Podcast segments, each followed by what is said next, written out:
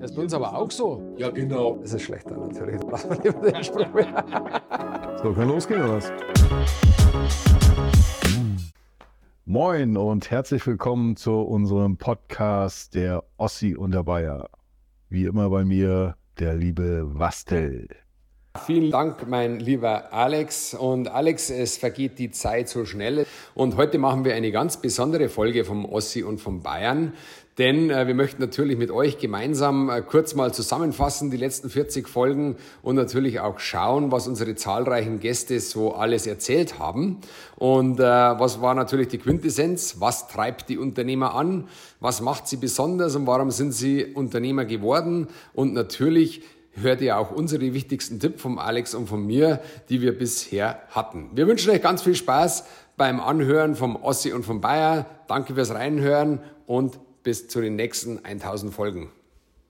Ich glaube, das Entscheidende ist, dass du, dass du ehrlich bist, dass du, dass du, also du hast natürlich als Unternehmer, du brauchst eine Strategie, du musst wissen, wo arbeite ich, wo will ich hin, welche Chancen habe ich überhaupt, also realistische Ziele sich zu setzen. Erst später merkst du ja natürlich, dass du nicht nur Spaß im Kopf haben kannst, wie ich in dem Alter, sondern dass du auch Verantwortung hast und dass das manchmal wehtut und dass dann manchmal Tränen fließen oder dass manchmal äh, schlaflose Nächte dazukommen etc. etc. Aber Wobei man parallel immer sagen muss, dass so viele Erfolgserlebnisse dann kommen, die sind wichtig in dem Beruf, dass das andere wieder wettmacht. Dass du sagst, na, das war jetzt, das habe ich aber schon wieder vergessen. Uns fällt es vielleicht gar nicht auf als Unternehmer, was wir denn schon alles für Ziele erreicht haben in diesem Jahr, weil es halt einfach doch vielleicht äh, die Anzahl der Summe ist. Oder magst du das? Genau. Die Herausforderung dabei ist, also generell muss man das machen. Die Herausforderung dabei ist, dass du so, so diese, diese weichen Ziele, wie ich das nenne, also die persönlichen Ziele, mhm äh, die musst du skalieren können. Ne? Mhm. Also du, du brauchst dir keine Ziele setzen, die du nicht skalieren kannst. Skalieren kommt übrigens nochmal ein extra Podcast. Da haben wir auch noch geile Themen zu. Wie skaliere ich auf 100 Millionen? Äh, ja, bestimmt nicht mit T, aber egal. Aber mit dem richtigen Produkt äh, vielleicht. Aber da muss ich erstmal den Markt dazu haben. Ja. Ähm, so, und ähm, aber das ist das ist letztendlich wichtig. Und, und das ist die Herausforderung dabei, wie du persönliche Ziele von Mitarbeitern äh, skalierfähig machst. Ja? Also was muss passieren, dass das für ihn und für dich als Unternehmer erfüllt ist. Und es muss vor allen Dingen dann auch ähm, ein, ein Mehrwert für das Unternehmen da sein. Ne? Was, was, so, so, so ein plumpes Beispiel. Äh, ja, ich möchte äh, äh, mein Englisch verbessern. Was hat das bitte mit dem Unternehmen zu tun? Ja, er kann deine internationalen Kunden besser bedienen, Alex. Ja, aber Entschuldigung, das steht in der Jobbeschreibung drin. Ach so. So, also, Augen auf ne? bei der Personalbox. ne? So, so, so ist das. Ne? Ich meine, das, das betrifft jetzt nicht so unseren Bereich, weil ja. wir wirklich nur äh, zu 98 Prozent in Deutschland unterwegs sind. Aber trotzdem, ne, wenn du jetzt sowas hast äh, ne, und du hast nur mit, keine Ahnung, Amis, Engländern oder, oder Indern zu tun, dann musst du halt Englisch können. Und das ist dann doch für den Mitarbeiter äh, nicht die Challenge, dass du sagen musst, ja, ich will mein Englisch verbessern. Nee, dafür hast du den Job. Sorry. Mhm. Ne? Und das ist, ne? Das ist genau das Gleiche äh, mit, äh, ne, was ist der Hauptspruch von Mitarbeitern, äh, die zu dir kommen und mehr Geld haben wollen? Das ist nicht die Leistung, sondern ich bin jetzt schon fünf Jahre da. Ja und?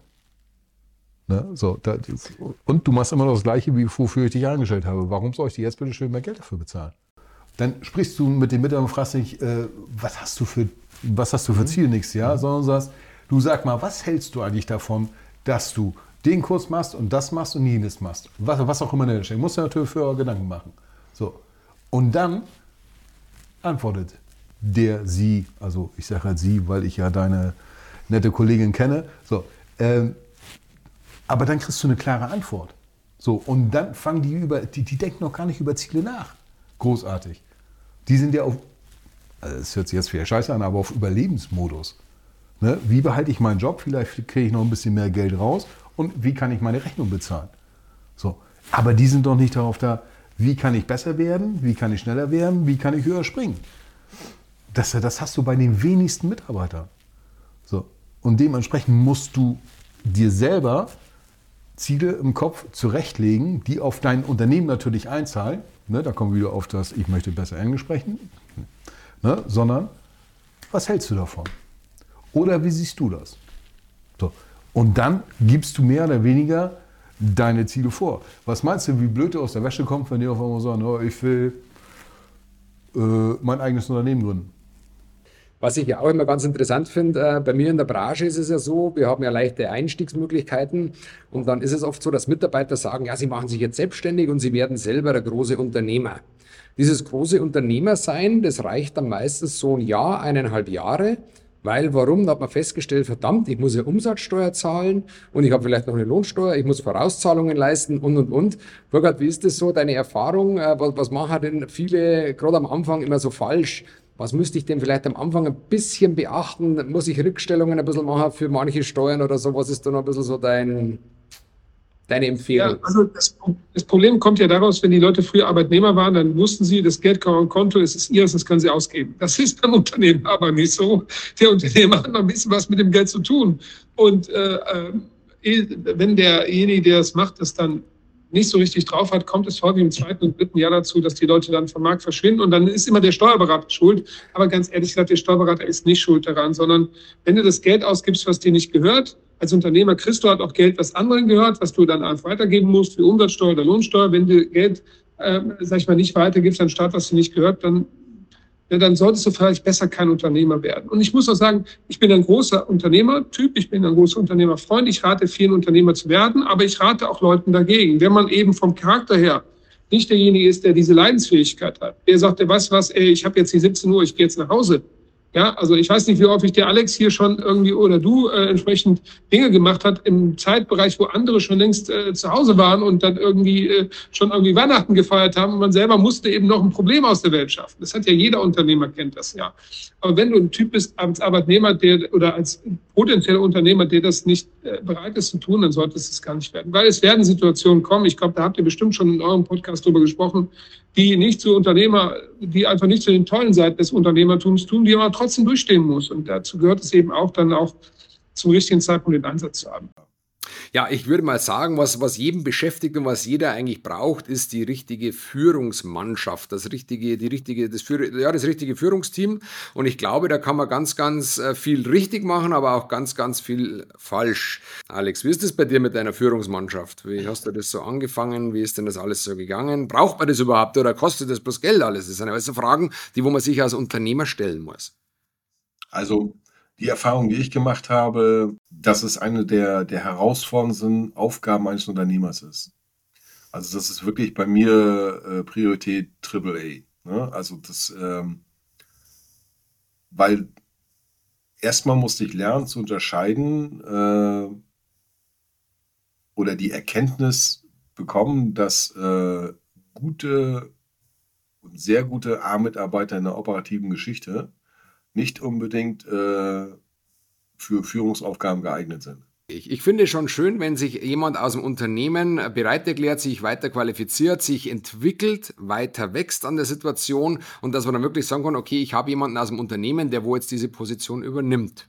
Kann man machen, dauert aber Zeit und oft ist es ja so, Wachstum geht ja meistens schneller, wie man denkt. Da muss man vielleicht auch extern noch schauen. Aber ich finde, mit dem ersten Schritt sollte man immer erst im Unternehmen schauen und dann erst auf äh, externe gehen, weil extern kann ich es ja immer machen. Das ist ja gar kein Thema. Also so ist meine Vorgehensweise. Angenommen, du hast ein Team von drei High-Performern.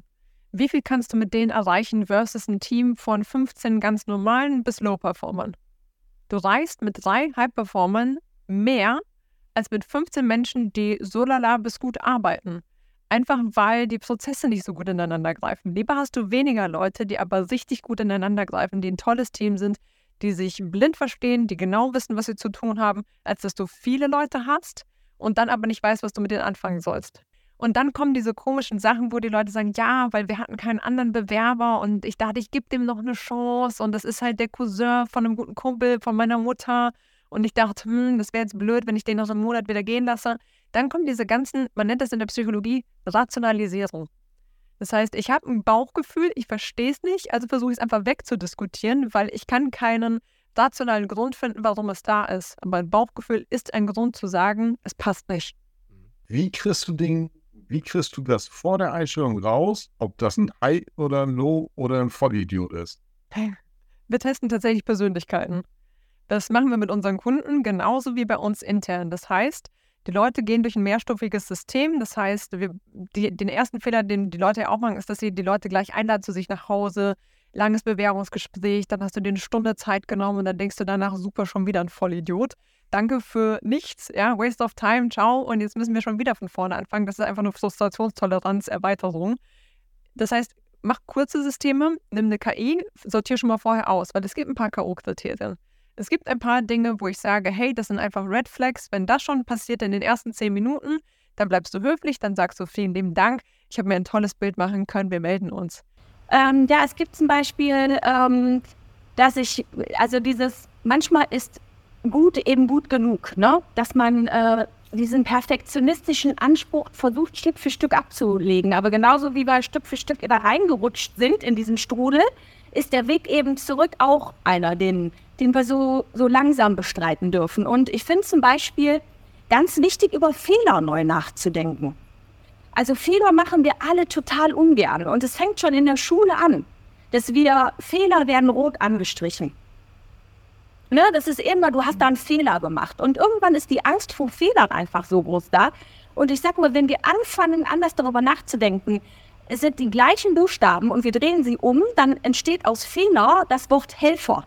Und einfach mal über, über die Fehler neu nachzudenken und zu sagen, hey, du verlierst nicht. Du gewinnst okay. oder du lernst.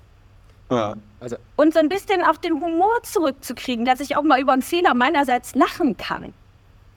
Ich glaube, was, was ganz, okay. ganz wichtig ist, was ganz, ganz wichtig ist, glaube ich, der Perfektionismus macht uns aber langsam.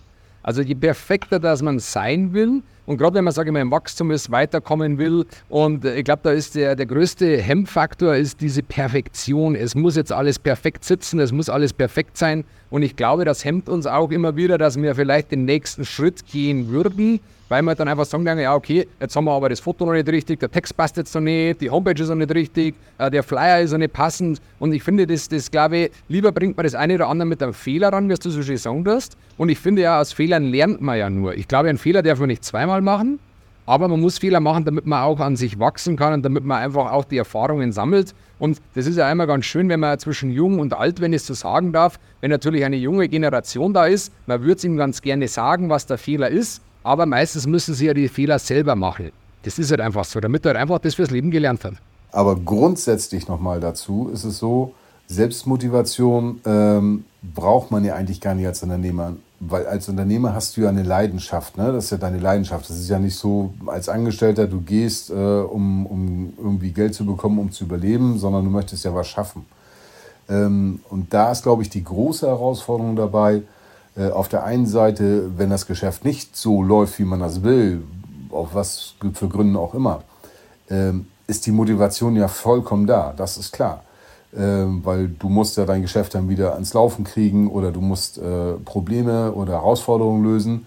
Ähm, schwierig wird es, wenn das Geschäft sauber läuft.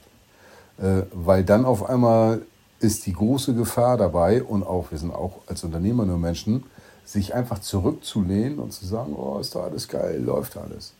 Aber das sind genau die Momente, die du als Unternehmer ausnutzen musst, um auf das nächste Level zu kommen. Also andere äh, war für mich das Geld. Für mich war immer, die Menschen äh, äh glücklich zu machen, dass sie einfach Spaß haben, dass sie sagen, Mensch, das war jetzt einfach, das war schön in der Wirtschaft oder in der Metzgerei oder was, das war andere. Natürlich brauchen wir das zum Überleben, das ist, das ist ja klar, aber das ist bei mir immer erst ein zweites Stück immer. Und die Familie. Und die Familie natürlich. Das, klar. das darf man nicht vergessen in dem Zusammenhang. Ja.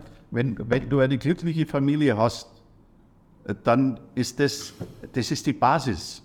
Genau. Weil natürlich bist du, du bist ja viel unterwegs und dies und jenes. Und es macht einmal Spaß, mit Wastel 3 bis 17 Weißbier irgendwo mal zu trinken und wie auch immer. Nicht. Aber je, na, drei schafft er nicht, oder 17. Der 17 schafft heute. also natürlich, das ist auch das Leben und du musst unterwegs sein und du musst was gucken, weil, weil das deine Leidenschaft eben ist. Ja. Aber, aber wenn du so, so eine Basis hast, wie die, wie die eigene Familie, äh, äh, äh, die funktioniert. Das, die Familie allein ist es nicht, sondern eine Familie, die funktioniert. Das gibt ja so viel Kraft und das ist wichtig. Das ist, das ist bei mir auch genauso, wenn ich nicht so eine starke Frau hinter mir hätte, die, die, wo, die wo das alles mitträgt, weil ich bin kein einfacher Typ, das kann ich ganz ehrlich gesagt sagen. Chaot. Chaoten, das ist richtig, äh, aber erfolgreiche Chaoten, das ist wieder Ja, das, das äh, was, was, was nach vorne Nur das steht. Genie beherrscht das Chaos. Ne? Genau, so ist es. Und das ist in Bayern noch viel, viel mehr als wie im Osten. So, also nochmal zurück zur Lücke. Also es ist so, schaut, dass euer Partner mit auf die Reise geht. Schaut, dass euer Partner auch Verständnis zeigt.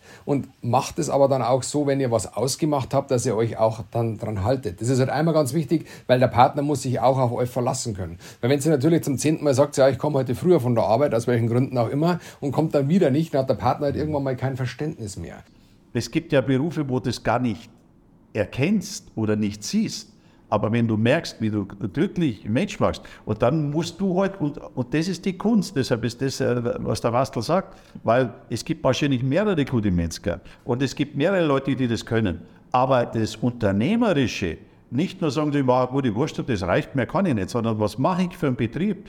Du musst ja einen Großteil deiner Zeit, die du normalerweise vielleicht im Laden oder, oder bei deinen Gästen oder wie auch immer verbringen willst, auch und musst, musst du dich ja um, um, um die Hausaufgaben kümmern. Das Unternehmerische, das erfordert ja so viel Zeit und Überlegung und so. Und man muss sich auch mal trauen, das möchte ich jetzt so sagen, äh, dass man Dinge macht, die wo noch keiner gemacht hat. Du gehst immer wieder eine Stufe weiter und wieder eine Stufe und dann fällst du ab und zu immer wieder hin, weil du Herausforderungen hast, weil du Themen hast. Und das Wichtige ist immer wieder, wie du schon gesagt hast, immer wieder aufzustehen. Das Schlimmste ist, wenn einer sich dann auf einmal einigelt und sagt, ah, alles ist scheiße und alles ist so böse. Und ja, für das bist du Unternehmer geworden. Du bist Unternehmer geworden, dass du Lösungen hast und dass du Genau. Dementsprechend deine Herausforderungen meisterst, alleine mit deinem Team, in deiner Lebensgemeinschaft, was auch immer. Und ich glaube, das ist ganz, ganz wichtig und das ist aus meiner Sicht auch was, dass du immer wieder aufstehen wirst. Und das denken ja ganz, ganz viele nicht. Und die zerbrechen dann da dran. Und dann ist es eigentlich so, dass du eigentlich verloren hast. Ja, zerbrechen nicht unbedingt, aber sie, sie geben dann einfach auf. Ne? Sie, sie, sie treiben dann so durchs Leben und irgendwann kommt die Klippe, die sie dann zum äh, Sinken bringt. Ne? Also wenn man selber was vergeigt hat, ich hätte jetzt fast was anderes gesagt, vergeigt hat, äh, nicht die Fähigkeit zu haben, zu sagen, ja, das war scheiße. Jetzt habe ich es doch gesagt. Äh, also das war Mist. Verkackt So. wolltest du sagen. Eigentlich Ja, verkackt. der- Ich scheiße verkackt. Du hast ja, du hast ja ich sag's gesagt. aber einfach, weil ich so rede wie. So, ähm, ich bin aber gut erzogen. äh, nein, also, wie gesagt, äh, ne, wenn, dass man es selber verkackt hat, das muss man dann aber auch zugeben. So. Aber wie viele und auch Unternehmer sind dabei, dann mit dem Finger auf andere zu zeigen, ja, wenn das so wäre und das so gewesen wäre und wenn der das gemacht hat und wenn er das gemacht hat. Die Frage musst du dir dann immer stellen, okay, warum hat dein Geschäftspartner oder dein Mitarbeiter nicht das gemacht, was du dir eigentlich vorgestellt hast? Und da ist die Fehlersuche, fängt bei dir an und nicht bei den anderen. Und ich glaube, das unterscheidet die, die scheitern und die, die erfolgreich sind. Weil wenn ich Fehler gemacht habe, bin ich der Erste, der hinstellt, jo, alles klar. Hinter einem erfolgreichen Unternehmer stecken, steckt ein Pack voll Neider. So ist es. Ja, So ist es. die können uns mal. So ist es. Marcel Weber, du hast das letzte Wort. Ja, lieber Alex, es war mir wieder eine große Verehrung heute mit dir hier zusammen äh, das Beste zu geben. Und äh, an alle Zuhörer, vielen Dank, dass ihr wieder dabei wart. Freut euch aufs nächste Mal. Wir schauen, äh, dass wieder irgendein gutes Zitat kommt, dass wir das Beste zu Buche bringen, wie es so schön heißt. Und ansonsten, äh, wie gesagt, wisst ihr Bescheid. Äh, das letzte Wort, Servus miteinander und halt's mal. Geh nach Hause. Ja, ich gehe nach Hause. Halt's mal. Tschüss.